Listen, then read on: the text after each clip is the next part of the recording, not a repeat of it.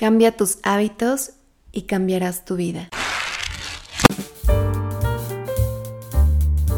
Hola, mi nombre es Alejandra y amo leer.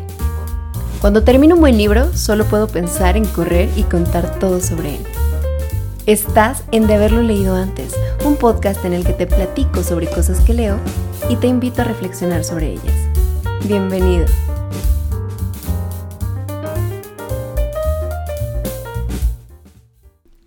Hola, ¿cómo estás hoy? ¿Cómo empieza tu semana? Ya arrancamos la segunda mitad del año. ¡Qué rápido! ¿O no? Como diría Hamlet en la obra de Shakespeare, el tiempo está fuera de quicio. Refiriéndose al tiempo como algo que hace lo que quiere, que se sale del orden. Y es que sí, tenemos una percepción diferente de cómo pasan los momentos. Unos se nos alargan, otros se achican y todo depende de cómo los estamos viviendo, ¿no? Porque son exactamente las mismas tres horas las que pasas platicando con un amigo y que se te van de volada, que las que pasas en un trabajo que te choca y se te pasan lento. Bueno, pues yo espero que tu tiempo no sea caprichoso y que tú hagas con él mucho de las cosas que te hacen bien. En fin, te cuento que esta semana estoy apuradísima porque me invitaron a dar una plática, lo cual me tiene muy feliz y me siento muy honrada, claro, pero pues te imaginarás que he estado con la cabeza en todo. Pero sobre todo feliz de poder compartir contigo un lunes más, ya lo sabes. Hoy regreso con un tema del que justo platicamos la semana pasada, los hábitos. Pero como lo platicamos, hay mucho que hablar de ellos. Hablamos de cómo se instalan y hoy quiero que platiquemos de cómo podemos cambiarlos. Nuevamente te voy a contar historias del libro de El poder de los hábitos de Charles Duhigg. Bueno, pues en el episodio pasado, si no lo has escuchado te invito a hacerlo, platicamos sobre el origen a nivel neurológico de los hábitos y concluimos que son ciclos formados por tres partecitas. Estímulo, reacción, recompensa. Y estos se instalan en un lugar de nuestro cerebro llamada, llamado ganglios basales. A ver, los hábitos en cosas cotidianas. Vas a tu trabajo por la ruta de siempre, ves la cafetería, ahí está tu señal, pasas y te compras un café, ahí está la acción, y cuando llegas a tu trabajo te sientes bien trayendo el café en la mano. Esa es la recompensa. O terminas de comer, señal, prendes un cigarrito, te lo fumas, acción. Y cuando terminas te sientes aliviado, recompensa. Otro ejemplo es que llegas de tu trabajo, te pones la ropa de gimnasio, señal, te vas a hacer ejercicio, acción. Y en cuanto terminas te sientes bien, recompensa. Gran parte de nuestro día a día está hecho de esto, de acciones automáticas. Te aseguro que no te despiertas y piensas, mm, hoy a qué hora me voy a lavar los dientes, antes o después del desayuno. Lo haces como lo haces sin pensarlo. Y pasa que estas acciones se van arraigando nosotros cada vez con más fuerza. ¿Sabes por qué? No por la señal, no por la acción en sí misma, sino por la recompensa. Nuestro cerebro nos hace buscar ese placer que conocemos cada vez más. Ahora, el tema es que esa sensación de bienestar no necesariamente es buena para nosotros. Hay quienes pueden sentir alivio cuando se muerden las uñas porque estaban aburridos, pero pues no se están haciendo ningún bien. Así es que ¿Cómo podemos modificar un mal hábito que detectamos que no nos hace bien? O en todo caso, ¿cómo podemos sustituir el que nos sentamos a ver la tele todos los días después de comer por levantarnos e ir al gimnasio? Que en el fondo es algo que queremos más, pero pues no sabemos cómo instalarlo. El truco es, dejemos intacto el estímulo, dejemos intacta la recompensa y solo cambiemos la acción. Ya sé que suena muy fácil, pero es que la clave del cambio es hacerlo consciente. Es decir, si te fumas un cigarro todos los días en la tarde, pero quieres dejar de fumar, detecta cuál es tu señal. Es decir, cómo te sientes justo antes de tomar un cigarro y metértelo a la boca. A lo mejor sientes estrés o aburrimiento, no sé. Y pon atención a cómo te sientes justo después de terminarte el cigarro. ¿Desestresado? ¿Aliviado? Te cuento una historia, ya sabes que me encantan. Bill Wilson es el fundador de AA.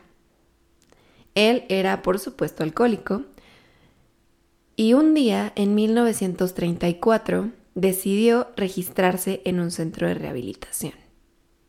En esa época se trataba a los alcohólicos suministrándoles una cosa que se llama belladona, que es una planta que se usa para con fines medicinales, pero que es sumamente peligrosa por sus efectos secundarios. Bill sufrió un montón con los efectos de esta planta, náuseas, alucinaciones y mucho dolor. Y él contaba que un día, desesperado, gritó a la nada y en medio de su dolor dijo, Dios, si existes, es hora de que me lo muestres y poco tiempo después dejó de tomar.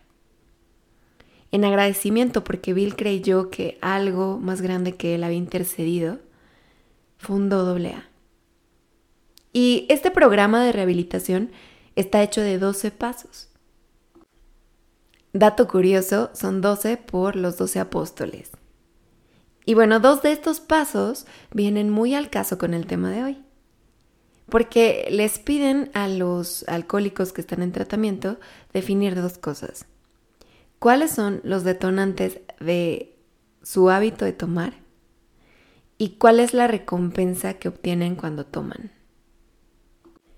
Es decir, lo que te decía con el cigarro, les piden que identifiquen cómo se, cómo se sienten justo antes de tomar la botella y cómo se sienten cuando están satisfaciendo esa necesidad. Y descubren después de muchos años que la mayoría de los alcohólicos no toma porque les sepa rico, no, no toman por el sabor del alcohol, sino porque creen que el alcohol es el único medio para poderse sentir mejor, es decir, para obtener esa recompensa. El programa dice, un alcohólico toma por razones como quiere escapar de su realidad, el alcohol lo desinhibe y no se puede mostrar tan seguro de sí mismo si no está alcoholizado, porque es el medio de convivencia que aprendió desde que era chico, porque así hizo amigos, o porque le ayuda a expresarse como no puede cuando está sobrio. Y toma porque pues alivia cualquiera de estas necesidades. Precisamente parte de la técnica de AA es que una vez que el alcohólico determina cuál es el impulso que siente para ir a buscar una botella, se detenga conscientemente y busque una acción sustituta para de todas formas obtener la recompensa.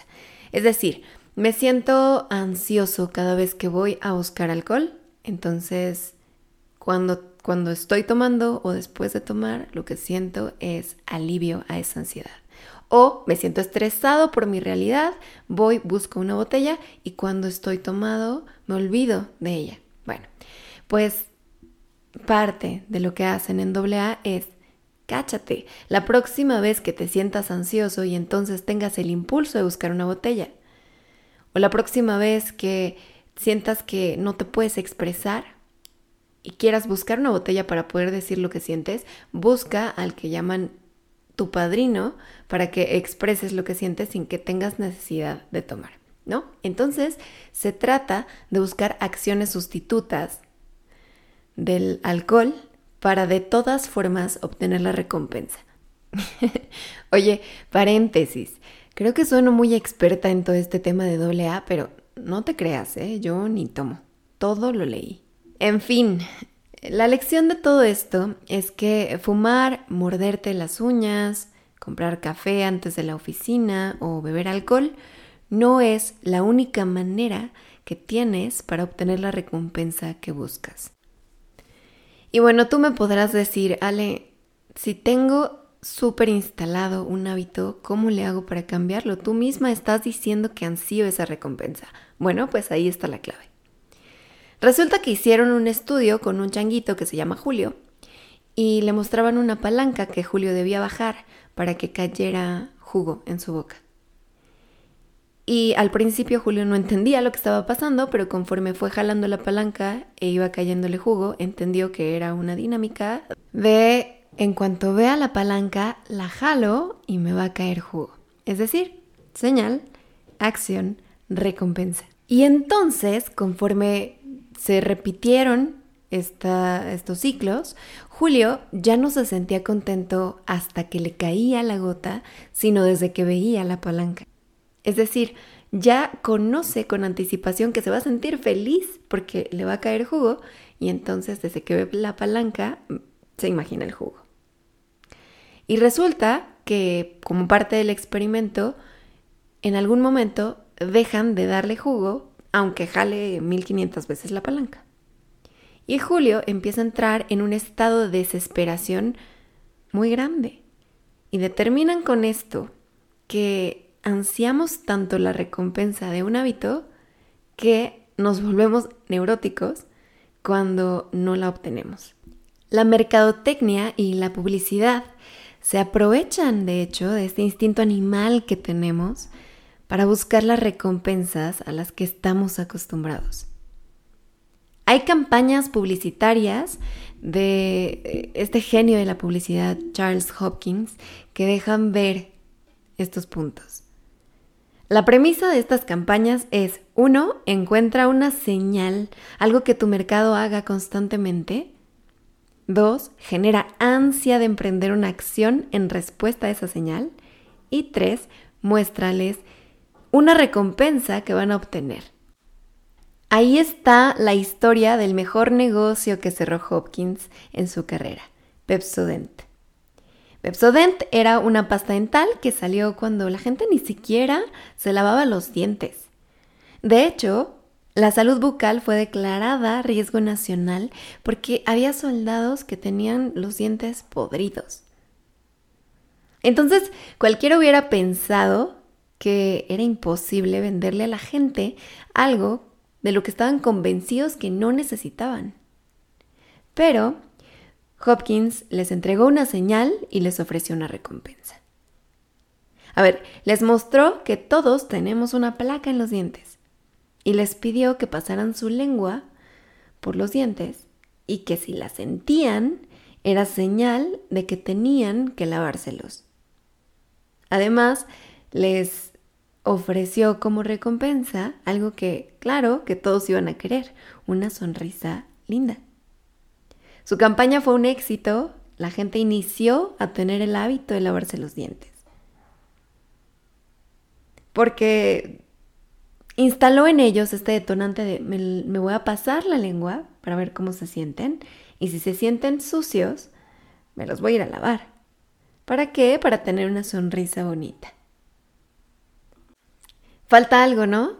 El ansia. Hopkins no lo notó en ese entonces, pero era parte de su campaña sin que él lo supiera. Resulta que la fórmula de Pepsodent incluía toques cítricos y de menta, así es que cuando la gente se lavaba los dientes, obtenía esa sensación de frescura y de limpieza. Así es que empezaron a repetir esta acción de lavarse los dientes y ya no solo buscaban la sonrisa bonita, sino que ansiaban esta sensación de frescura en su boca. Para cerrar, solo quiero invitarte a reflexionar. ¿Qué hábitos actuales no están sumando a tu proyecto de vida? ¿Por qué los haces? Es decir, ¿cómo te sientes justo antes de ciertas acciones? ¿Y ¿por qué otras te gustaría cambiarlas? Siempre hay otra opción. Así es que piensa qué acciones podrías introducir en tu vida que cambiarían todo.